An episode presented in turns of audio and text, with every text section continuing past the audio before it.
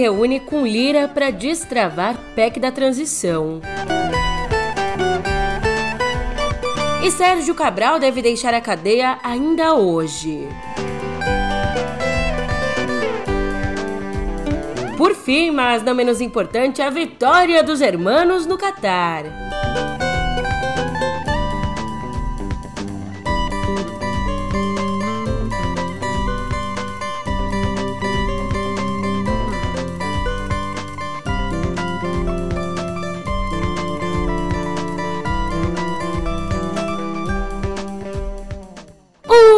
Ótimo dia, uma ótima tarde, uma ótima noite para você. Eu sou a Julia Keck e vem cá. Como é que você tá, hein? Eu começo essa nossa semana, nessa segundona aqui, parafraseando Ciro Nogueira. Tic-tac, tic-tac, tic-tac, no pé do ouvido.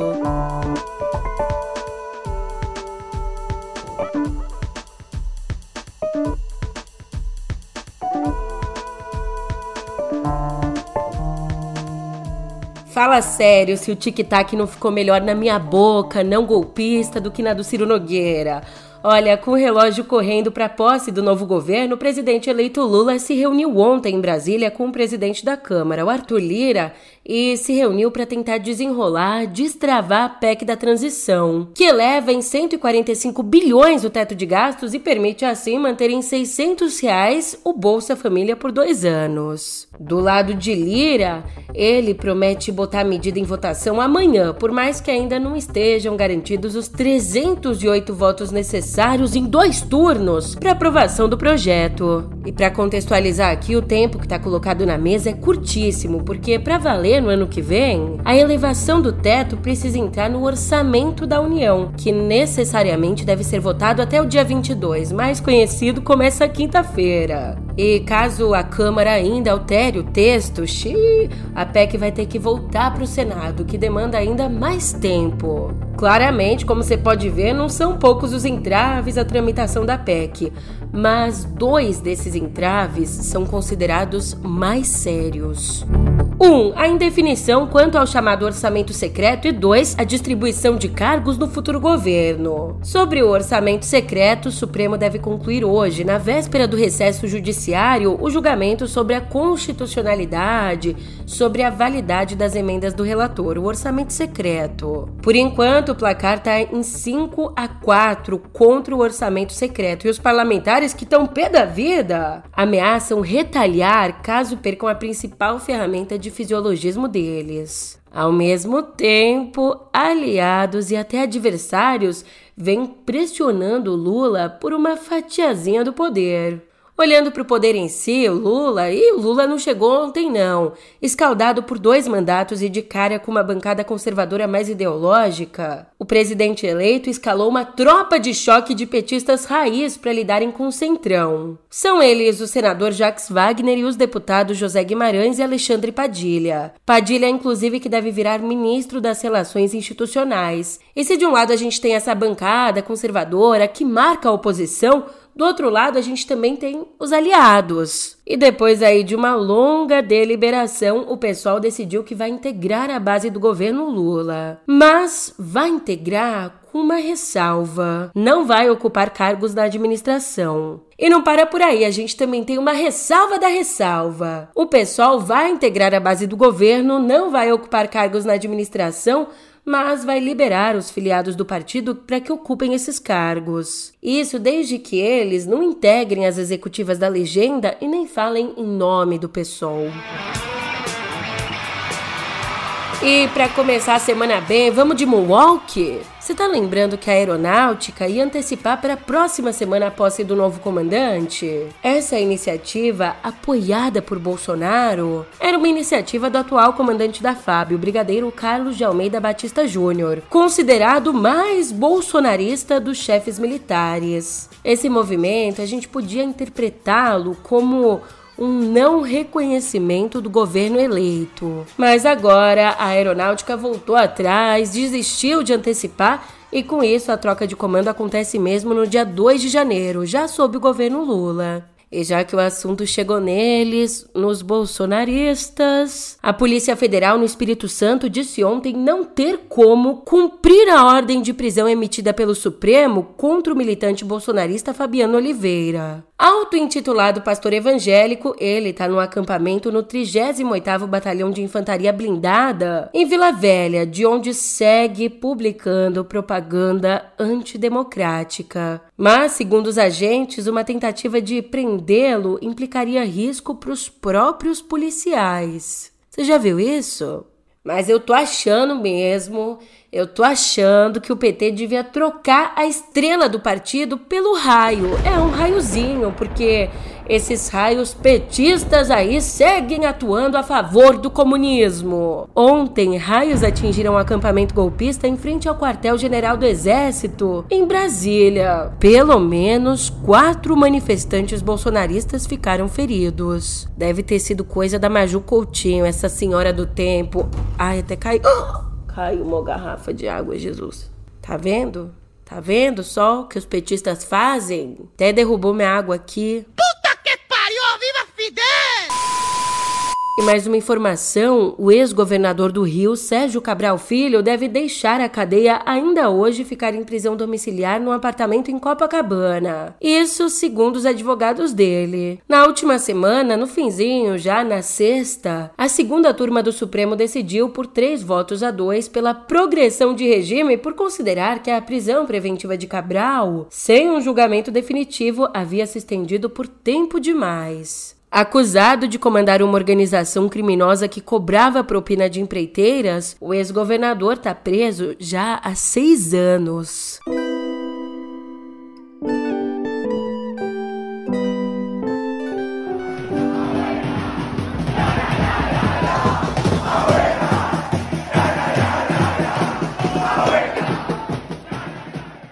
Depois de um rejum de 36 anos, nem hablo espanhol, mas depois de um jejum de 36 anos, a Argentina se sagrou tricampeã da Copa do Mundo ao vencer a França nos pênaltis nesse domingo. Num jogo histórico marcado pela disputa acirrada entre as seleções a partir do segundo tempo, os argentinos saíram na frente com dois gols, mas sofreram um empate na segunda etapa do tempo regulamentar. de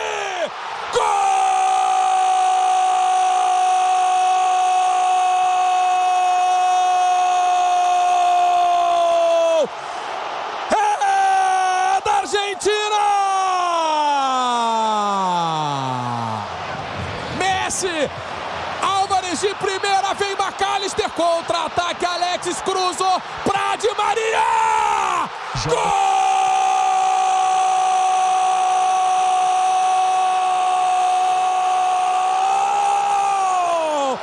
da Argentina!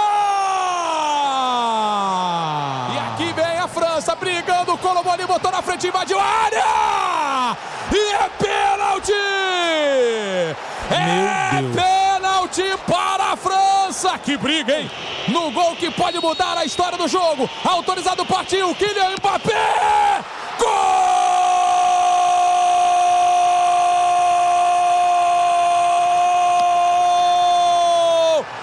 É da França!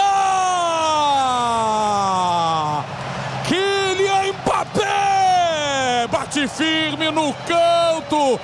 Tem estrela, tem tamanho, Pro Mbappé de cabeça, ele toca no meio, tio Ran, devolveu o Mbappé! Golaço! Oh, que isso? Gol! Mas não tem problema, o Messi foi lá e na prorrogação fez o segundo gol do dia dele. Mas viu os franceses, de novo, igualarem o placar. Autoriza o árbitro!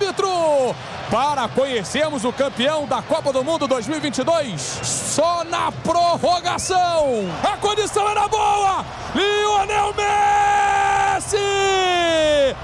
Gol!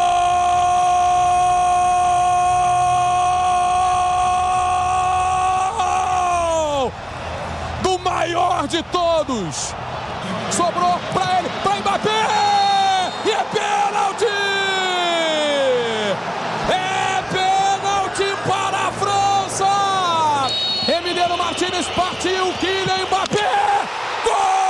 Daí nos pênaltis, aguenta coração, teste para cardíaco. Nos pênaltis, a seleção do técnico Lionel Scaloni levou a melhor e venceu por 4 a 2.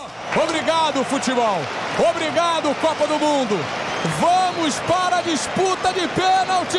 Essa disputa partiu Mbappé! Gol França! Partiu para a bola Lionel Messi! É gol da Argentina! Que facilidade! Partiu para a bola Comando! Dibu Martinez! Dibu Martinez pega para a Argentina! Ele contra Lloris, partiu de bala!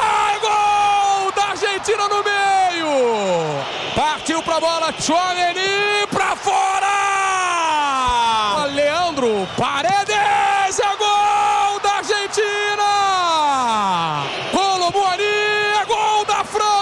título, Gonçalo Montiel, Gonçalo Montiel, gol! E uma marca importante, olha que interessante, com dois gols importantíssimos nessa final, Messi ultrapassou Pelé em número de gols marcados em Copas do Mundo. O argentino tem 13 gols contra 12 do nosso rei.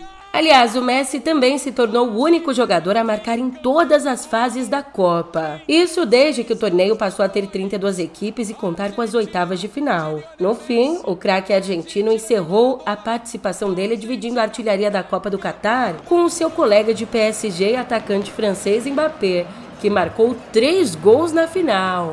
Já ali na disputa pelo terceiro lugar da Copa, a seleção da Croácia venceu Marrocos por 2 a 1 num jogo que foi cheio de golaços. Mesmo perdendo, foi meio que uma vitória para os marroquinos, porque eles alcançaram a melhor colocação para uma equipe africana em todos os mundiais. Mas nem só de Copa a gente vive, né? Inclusive porque agora ela acabou. E então, voltando aqui ao Brasil, Adivinha, a gente não tem sossego, não, ô Senhor. O 7 a 1 ainda nos assombra na nossa realidade. Todo dia é um 7 a 1 diferente, esse vindo do Amazonas. O governo amazonense autorizou a procura por ouro em áreas que impactam a vida de 32 etnias indígenas numa das regiões mais preservadas da Amazônia. As licenças foram concedidas para a pesquisa na região conhecida como Cabeça do Cachorro, que fica no extremo noroeste do estado. E é exatamente lá onde fica São Gabriel da Cachoeira a cidade mais indígena do país. E para você ter uma ideia do tamanho, do impacto dessa autorização para a procura de ouro, ela abrange uma área que equivale a mais ou menos 2.900 campos de futebol. E o beneficiário é um empresário que já tinha recebido autorização do ministro do Gabinete de Segurança Institucional, o general Augusto Heleno.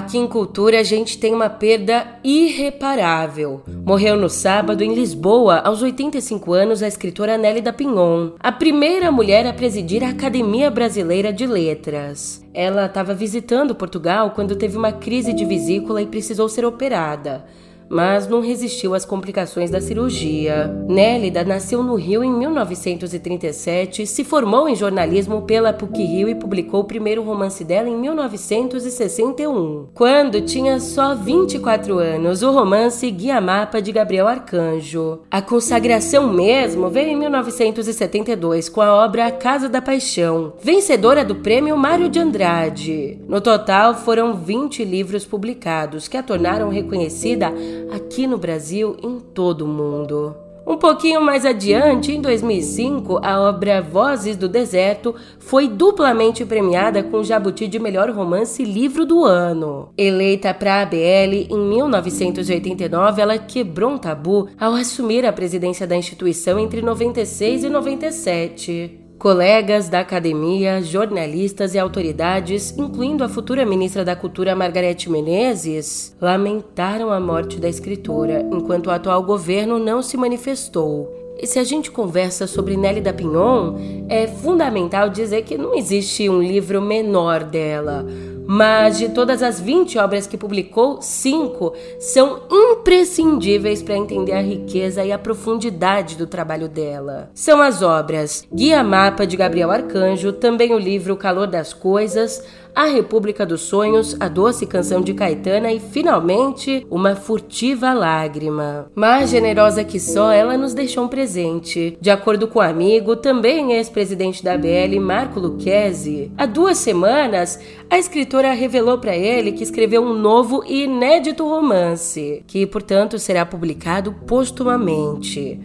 Falando em presente, a carioca Nélida deixou ainda em vida um presente inestimável para a cidade natal dela, já que em agosto a escritora inaugurou uma biblioteca com o nome dela no Instituto Cervantes, em Botafogo. No total, são 7 mil livros e documentos reunidos ao longo de seis décadas para consulta gratuita. Como bem dizia, eu sempre acreditei que os livros nasceram para viajar, não pertencem a um único dono. E, para resumir toda a tristeza, esse vazio todo que a partida dela nos deixou, Ana Maria Machado, abre aspas, com a morte de Nelly da Pinhon, de repente estamos todos nos sentindo muito tristes nessa república dos sonhos que é a literatura brasileira. Como escritora de uma vasta obra, foi romancista admirada e querida pelos leitores. Ensaísta e conferencista conceituada várias vezes a vir defender a nossa cultura em encontros internacionais. A ABL se empobrece sem Nélida, fecha aspas. Então eu acho que a minha possível vitalidade é porque eu amo a vida. Eu, eu, eu amo a língua, eu amo as pessoas, eu tenho uma curiosidade incessante. Eu sou tão curiosa, mas não com a vida alheia, que eu nunca pergunto, queridos. Vocês é que perguntam que são jornalistas, entendeu? Então, isso me dá um alento muito grande. E eu me dou ao luxo, sabe, de quê? De inventar. Eu invento com uma naturalidade, como se fosse me dado, vamos dizer, uma, uma varinha de condão que, que, que Deus disse assim, Nélia, vá, como de quem foi cubano, vá, inventa o teu mundo. E mudando um pouco de assunto, antes de ir para nossa conversa sobre cotidiano digital, uma atualização rapidinha passando pelo cinema. O longa Avatar: O Caminho das Águas estreou na última quinta e já arrecadou Fecha a boca aí se você estiver com a boca aberta. Ele já arrecadou 435 milhões de dólares nas bilheterias mundiais. Esse valor, a princípio, geralmente representaria um baita caso de sucesso, se não fosse o altíssimo custo da produção desse filme. Na estimativa do próprio diretor, o James Cameron, o longa precisa faturar aí pelo menos 2 bilhões de dólares para se pagar.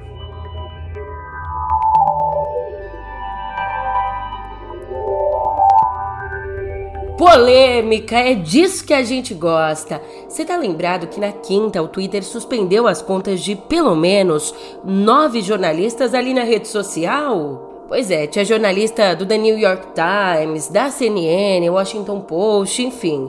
Pois então, nesse sábado, o bilionário Elon Musk restabeleceu essas contas. Também ele não é besta, né? A suspensão tinha causado uma baita reação das entidades da sociedade e de setores políticos, além de ameaças de sanção por parte da União Europeia. E a motivação por trás da suspensão está relacionada à determinação de Musk de banir contas que tweetam localização em tempo real de pessoas é que alguns dos jornalistas que cobriam o caso fizeram menções a ElonJet, arroba ElonJet, uma conta que rastreou os voos do jatinho particular de Musk usando dados disponíveis publicamente. Ah, e ainda ontem o Twitter informou que não vai mais permitir na plataforma a promoção gratuita de outras redes sociais e a promoção de conteúdo que contenha links ou nomes de usuários de outras redes. Entre as redes concorrentes que estão proibidas estão Facebook, Instagram e Mastodon. E o Musk, ele tem tomado várias decisões sobre o Twitter. Sabe como é que ele tem tomado essas decisões? É a partir de estudo? É a partir de consulta com especialista? Nada disso ele tem usado o recurso da enquete ali no Twitter mesmo para basicamente decidir o futuro da rede social. Então ontem ele foi lá no perfil dele e fez um tweet perguntando se deveria deixar a chefia da rede social, prometendo que vai cumprir o que for decidido pela maioria. Ou seja, vai lá votar. Enquanto isso, numa outra rede, na Meta, John Carmack, pioneiro em realidade virtual e um dos criadores de jogos clássicos, ele está deixando o cargo de CTO de consultoria da Meta. Ele, que já estava na empresa desde 2013, justificou a saída dizendo estar cansado de lutar contra a ineficiência e a autossabotagem na Meta. Xiii, se uns desistem, outros persistem, até porque esses outros geralmente precisam pagar contas, como é meu caso. Então, eu persisto e peço para você voltar aqui amanhã, pô. Tô te esperando, hein? Até lá.